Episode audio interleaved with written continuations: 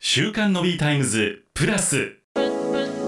毎週木曜午後7時から全国のコミュニティ FM でお届けをしている週刊のビータイムズその番組を飛び出して本編ではお届けできなかったあんな話題やこんな話題をデイリーでアップデートします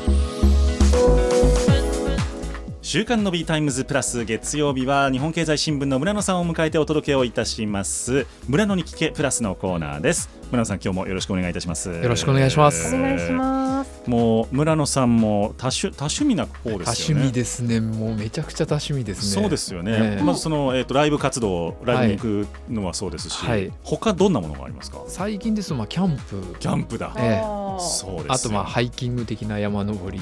うんうん、よく行かれてます高尾山とか高尾山はもう月2回ペースで すね最近ねそんなに、ええ、もうあのビールがビールがなくなっても行ってますもんねあそうですそうですビアマンビールビアガーデンが夏場はねはいあるんですけど上にあるんですけど、え、それがなくなってもやっぱり行ってます行ってますすごい、ええ、そその山登りに目覚めたって感じですか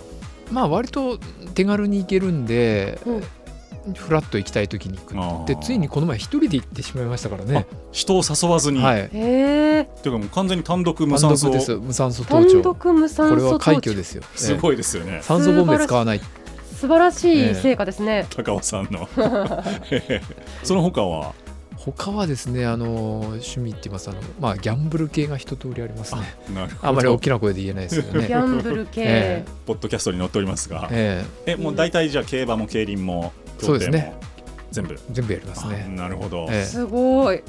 あのー、先日村野さんがあのオンエアの方で馬主の話をされたじゃないですか。はい、一口話、ね、そうなんですよ。あれに触発されて、はい、私のあのー、親がですね、はい、あのーかけまして、そんなちょっと儲かっちゃったらしいんですよ。えー、はい、ちょっとそれは才能ありです、ね、何にどうしたのかわかりませんが、はい、はい、ちょっと正月それでごちそうになりました。わあ、すごいです ね。素晴らしい。そう、だギャンブルもそうですよね。ということで大人の趣味というのはいろいろある、はい、流しそうめんもありました、ね、流しそうめんもあります、ね、そうですよ流しそうめん機を所持していらっしゃるんでしたっけ、はい、すごいです、ね、あとかき氷機も所持してますしかもなんか結構業務用のやつ ですよねかき氷機は家庭用なんですけど家庭用で一番値段の高いやつですねちょっとやそっとではへこたれないかき氷機をお持ちでいらっしゃるんですけども、大量に作れるそう、えー、いろんな趣味があるわけですけども、はい、えー、どうやらプラモデルというのも今えー、人気が高まっているようでございましてなんとプラモデルの平均価格が上がっているそうですもともとはこれ原料高というのが原因なんですけれども販売も非常に堅調であるということでございまして、えー、新型コロナウイルスからの巣ごもりを機にものづくりの楽しみが見直されたということで、半世紀以上の歴史が培った品揃えの厚みがファンの多世代化を生んでいるということでございます。ということでやっぱりまあこのプラモデルというのは昔からね趣味としてはあったんですけれどもま、ね,、ずやっぱり原価原料が上がっていると、はい、いうことなんですね。そうですね、はい、これはプラスチックそうですね合成樹脂プラスチックですね、うんうんうん、やっぱ石油が上がれば上がってくるものなんで、はい、なるほどそれが上がってくるとただこれ上がってるのが平均価格上がってるんで、うん、ということはメーカーが値上げしても消費者はそれについてきてるってことなんでやはり需要が好調なんだろうなとなるほど思いますね。なるほどプランさんはされますか、はい、プラモデル小さい時やってましたねで私が子どもの頃は、うん、あのあれですね車のプラモデルが主流でしたね、はいはいえー、ミニ四駆とかあそいやスーパーカーとかですねそういうことですねそういうことですね本当にもう作って眺めるやつはいそうですねああ僕の小さい時もいろいろありましたプラモデルなお城作ったりとかね城ありましたねプラモデルってお城とかもあるんですねありますありますありますあります、えーもうそれをこう精巧に組み上げて、うん、であのペイントでね着色するんですよ。はい、あ塗るとこもやるんですね。やるんですよ。っていう意味ではあの今フィギュアが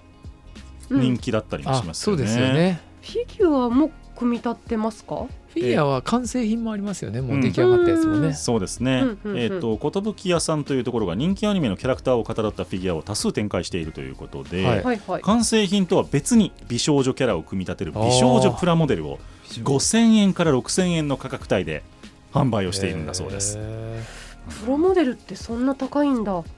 うそんなもんじゃないですよ。大型の航空機や軍艦では3万円から5万円。えうん。まあでもまあ、パーツも多いからそうなのか。ねへえプラモデル全く知らない世界だ。ね、ガンプラと,、ね、とかもあったりとか、うんうんうん、あとは軍事ファンなんかはあのウクライナの戦車とか、ね、を組み立てたりとか。あと寿司とか餃子もあるんですね。あります ね、食べ物とかね。うん、そんな、なんか私そう、あのプラモデルといえば、そのガンプラのイメージが一番強かったので。はい、逆にその品揃えの豊富さに驚いてます。寿司ってイメージ全くなかったですプラモデルね寿司はさすがにあのちょっとまあ、ね、 珍しいというか、うん、あれですけれどもへえそうなんですってすごいなでやっぱりまああの旧製品は低価格ではありつつも、うん、やっぱ新製品はどんどん値段が上がってきているということで、うん、みんなやっぱこういうのがプラモデルとかね、えー、趣味としてはやっぱり成立しているんだなということですよね、ね、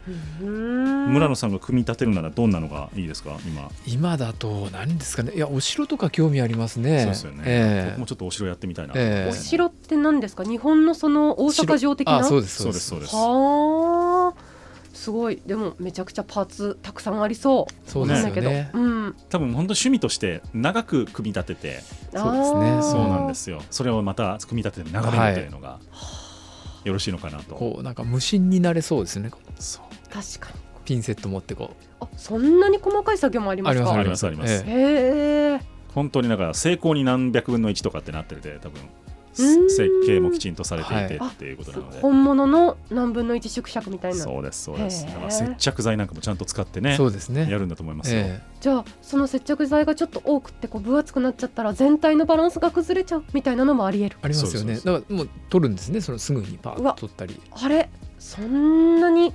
なんかめちゃくちゃ細かくやらないといけないものだという認識がなかったそうなんですよね、うん、あの、うん、部品の継ぎ目のこう線が見えないように、うん、粉みたいなのでこう塗ってもそこで上に塗料をかけてもその継ぎ目がわからないようにしちゃうすごい本格派だですよねねそしてどうですか、あの宮田さんなんか作ってみたいものありますかプラモデル作ってみたいもの、どうなんだろうなんかプラモデルと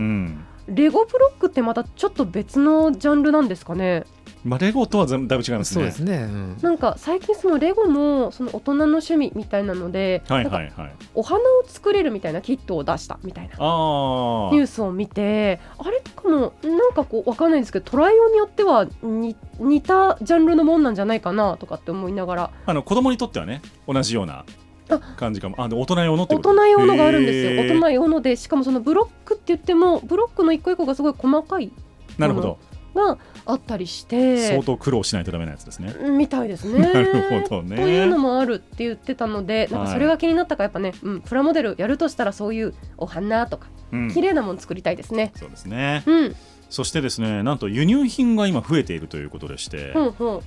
なんとですね東欧とか中東欧とかあと中国製が台頭しているということなんですね。うん、そうなんだで意外なのがウクライナ、うん、ではプラモデルの新ブランドが次々と立ち上がっているということでございまして意外すぎるなそうなんですよこれ意外ですね村野さんそうですよねウクライナプラモデルのイメージは全然なかったので、えー、そうまあ、やっぱりその兵士とか、あのー、兵器そういったところのフィギュアが、あまあ、売り出されていると。うん